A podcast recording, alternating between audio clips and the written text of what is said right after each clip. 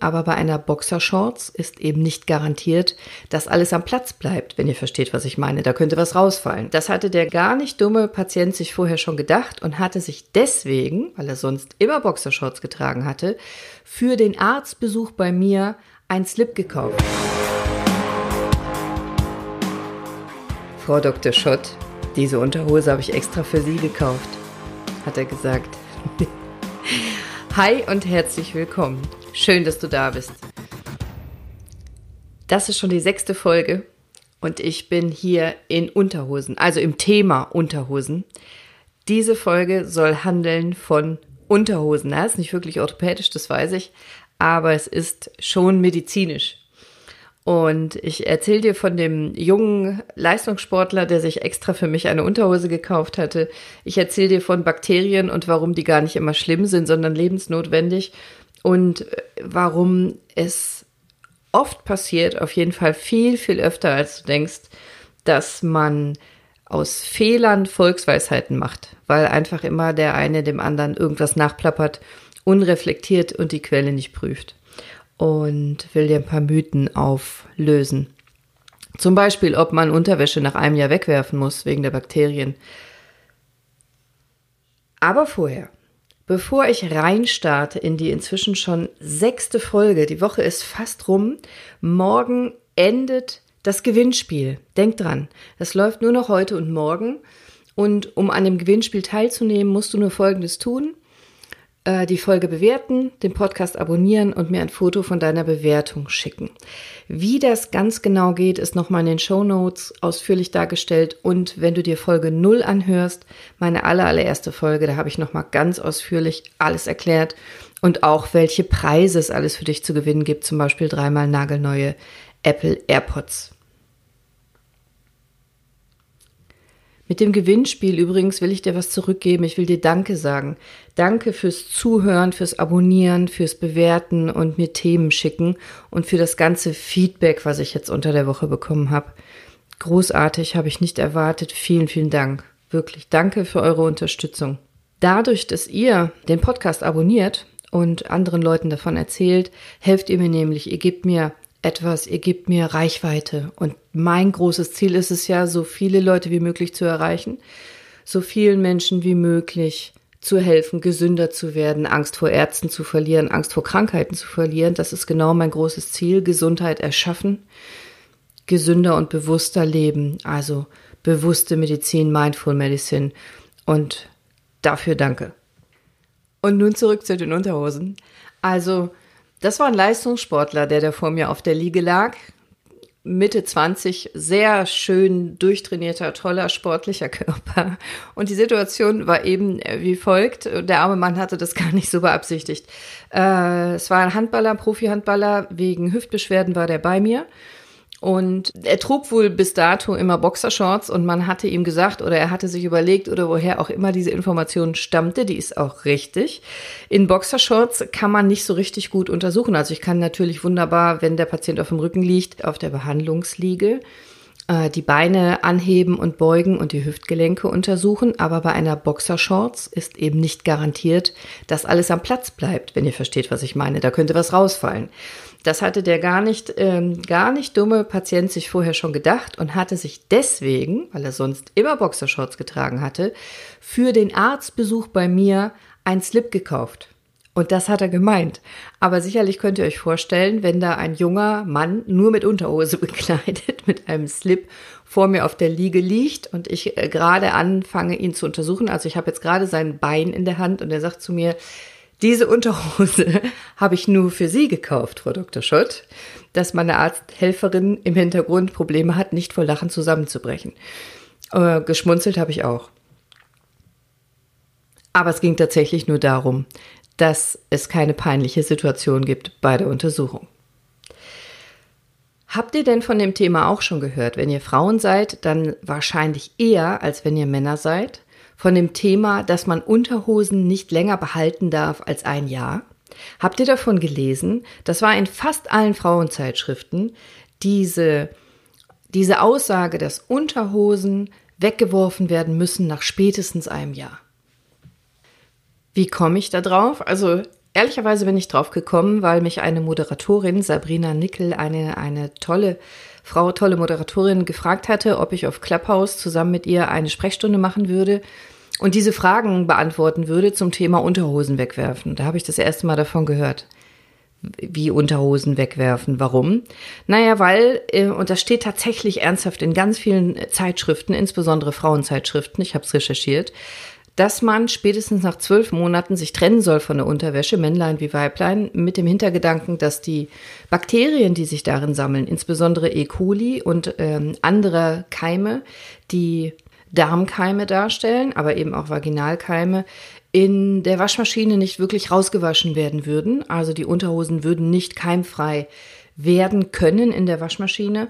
Und weil man eben diese Wäsche direkt am Körper trägt und auch in einem sensiblen Bereich und auch viele Stunden am Tag, könnte es ernsthafte, krankmachende Folgen haben.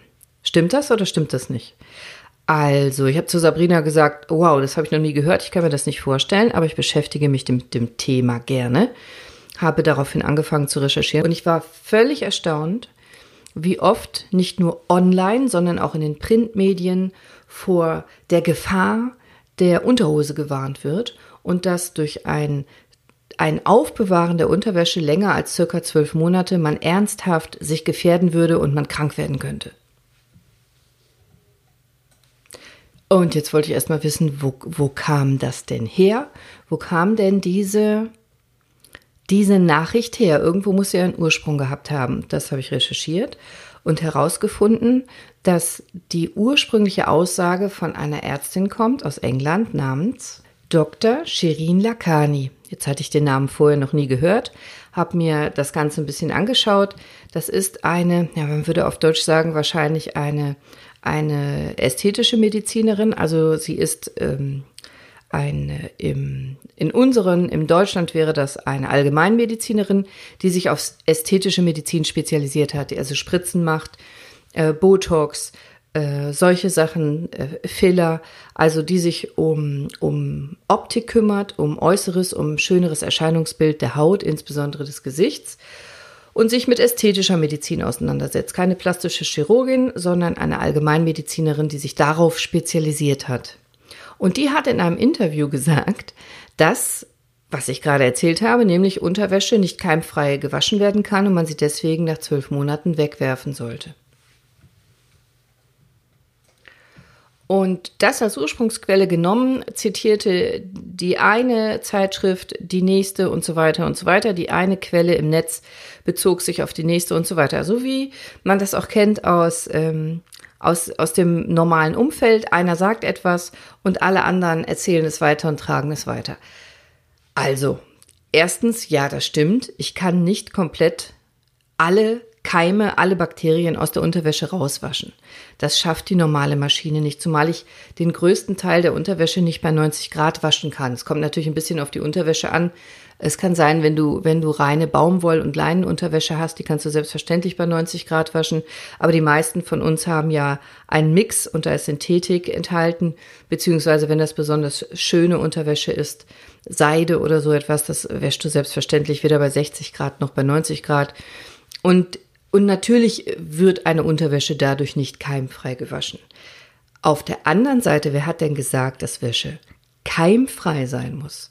Also das ist ja keine OP-Wäsche, mit der ich ein Operationsfeld auslege. Die muss komplett steril keimfrei sein, wenn ich da einen Patienten hinlege, um den dann zu operieren, sondern das ist ja Wäsche, die ich trage auf meinem Körper.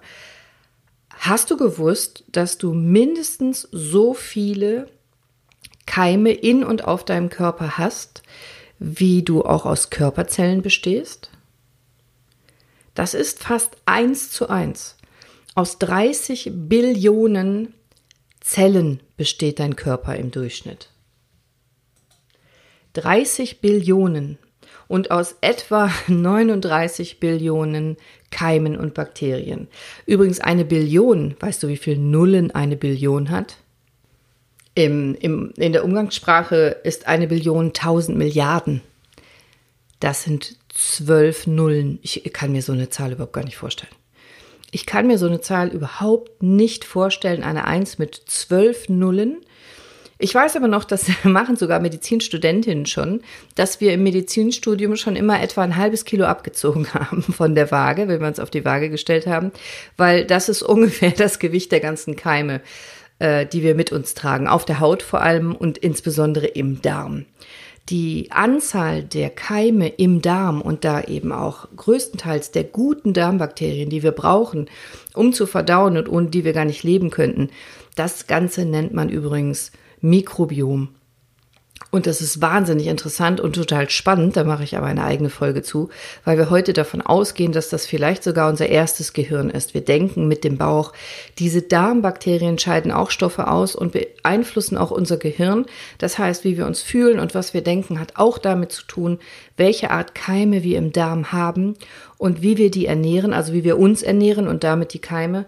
Wir gehen heute davon aus, dass ein ein Teil der Depressionen und verschiedenste Erkrankungen sehr eng damit zu tun hat, welche Keime wir im Darm haben, sozusagen pflegen und züchten, abhängig davon, wie wir uns ernähren.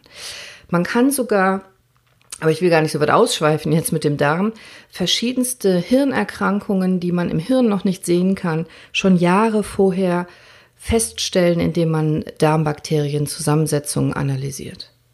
Also das, das sind Darmkeime, die wir ganz dringend brauchen, damit wir überhaupt leben können. Ohne die könnten wir gar nicht existieren und gar nicht verdauen. Trotzdem, also 30 Billionen ist ja mal eine Ansage und ähm, Bakterien sind grundsätzlich nicht, nicht gut oder schlecht, äh, böse oder hilfreich. Das kommt ganz drauf an, welche Bakterien und wie viel davon, wie immer im Leben. Und wir Ärzte sagen das ja ständig, die Dosis macht das Gift. Also wer hat denn bitte schön gesagt, dass Unterwäsche komplett keimfrei sein muss? Was ist denn das Problem, wenn ich eine Unterhose anziehe, in der sich äh, Keime aufhalten? Es kommt ja auf die Keime an. Und die meisten Keime sind harmlos. In meinem Umfeld habe ich überall Keime. Wenn ich mir an den Kopf fasse, an meinen Monitor fasse, an die Türklinke fasse oder äh, in der Küche irgendwas berühre, überall sind Keime. Es, wir haben keine keimfreie Umgebung, außer wir haben sie künstlich erschaffen, wie im OP. Da wollen wir das bewusst. Da haben wir einen sterilen, keimfreien Bereich und es ist ein Heidenaufwand, das keimfrei zu bekommen und keimfrei zu halten. Aber in der normalen Umgebung sind immer überall Keime. Und das ist auch prinzipiell gar nicht schlimm, weil niemand tatsächlich davon ausgehen sollte, dass wir eine komplett keimfreie Wäsche tragen müssten. Und schon mal gar nicht im Intimbereich und schon mal gar nicht wir Frauen, weil wir Frauen mit der Vagina ein Organ haben, was sich selbst reinigt. Und es ist überhaupt gar kein Problem, eine frische Wäsche zu tragen direkt auf der Haut wenn da keine schädlichen Bakterien oder Keime enthalten sind. Und das ist die Ausnahme. Wo sollten denn diese Keime herkommen? Also frisch gewaschen aus der Waschmaschine bei 30 äh, oder 40 oder 60 Grad ist äh, frische, saubere, gute Wäsche, die du tragen kannst. Nein, du musst deine Unterwäsche nicht wegwerfen nach zwölf Monaten. Ich kann es gut verstehen, warum verschiedenste Zeitschriften das ähm, so transportieren, weil es natürlich auch eine Animation zum Shoppen ist. Und wir Frauen shoppen sehr gerne Unterwäsche, selbstverständlich.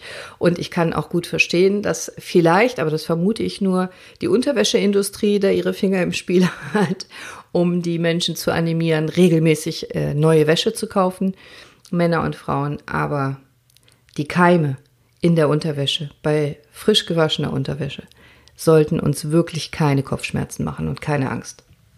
Das finde ich ist ein super Beispiel, wie einfach in der, in der Welt draußen, ich sag mal in der Medienwelt, äh, Gerüchte weitergegeben werden und dann irgendwann als Realität geglaubt werden. Bleiben wir mal nur bei den Bakterien und der Unterwäsche. Wie schnell ist daraus, und wenn man das einmal googelt, wie schnell ist daraus eine Angstmacherei entstanden, wo sich dann viele, viele Frauen in allen Ländern darüber unterhalten, oh mein Gott, darf ich überhaupt noch die Unterwäsche tragen? Wie alt ist denn meine Unterwäsche überhaupt? Ich muss sie dringend loswerden. Nein, musst du nicht.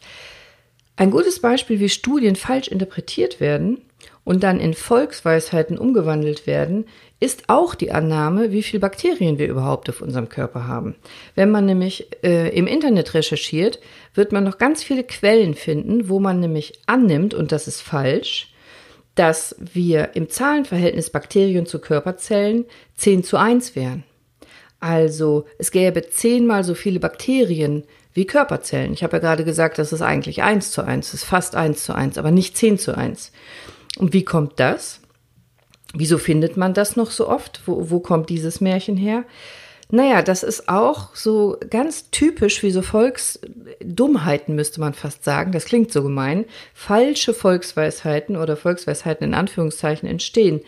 Irgendeiner hat es mal falsch gesagt, falsch verstanden, falsch interpretiert und dann wird immer voneinander abgeschrieben.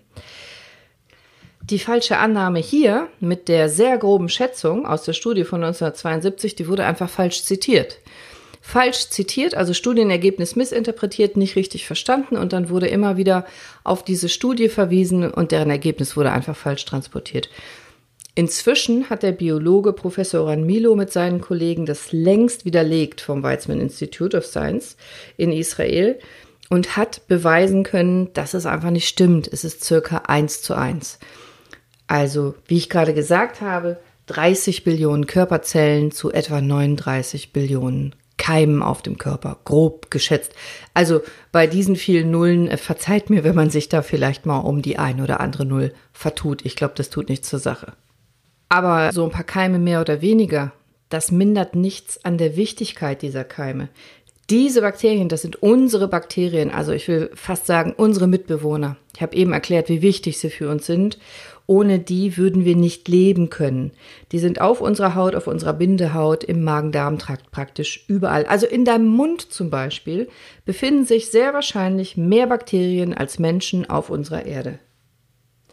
Und in den letzten Jahren steigt endlich das Interesse an diesen Mitbewohnern und deren Einfluss auf uns und unseren Körper, weil wir langsam verstehen, wie wichtig die für uns sind. Mikrobiom, habe ich gesagt, die Gesamtheit unserer Keime wie anfällig wir sind auch für Krankheiten zum Beispiel oder die Neigung zur Fettsucht. Äh, auch andere Aspekte, wie wir denken, wird sehr wahrscheinlich von dem Mikrobiom beeinflusst. Und du kannst dein Mikrobiom beeinflussen über deine Ernährung. Wir haben aber gerade erst angefangen zu verstehen und zu entschlüsseln. Also wir sind da noch wirklich ganz am Anfang. Also wer bist du eigentlich oder wer seid ihr eigentlich? Ich habe noch ein Beispiel für falsch zitierte Zahlen. Das kennst du ganz bestimmt. Spinat. Du kennst Popeye, oder? Wie hartnäckig hält sich denn eigentlich der Mythos, dass in Spinat wahnsinnig viel Eisen enthalten ist? Daraufhin ist ja diese Disney-Figur Popeye entstanden. Auch das ist eine falsch zitierte Studie oder eine fehlinterpretierte Studie oder, wenn du so willst, ein Kommafehler.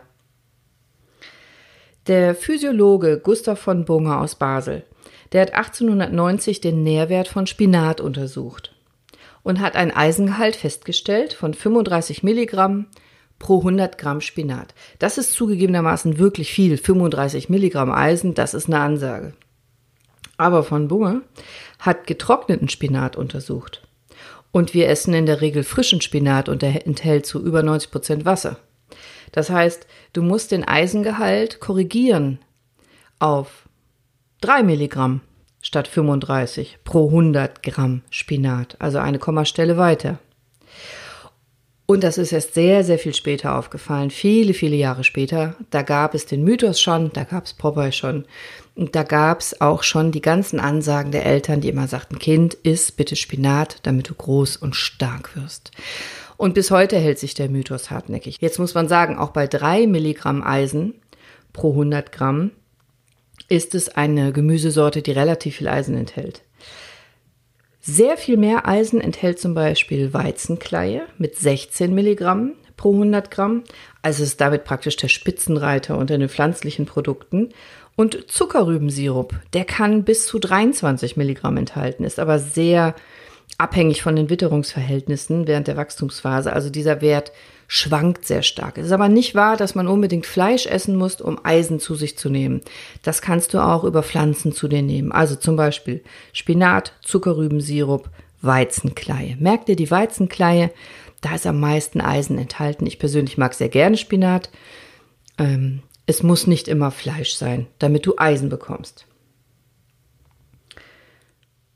So, ich glaube, das reicht mit Mythen aufdecken. Es gibt davon hunderte in der Medizin und auch im allgemeinen Sprachgebrauch, wie äh, im Dunkeln lesen macht schlechte Augen, das stimmt nicht.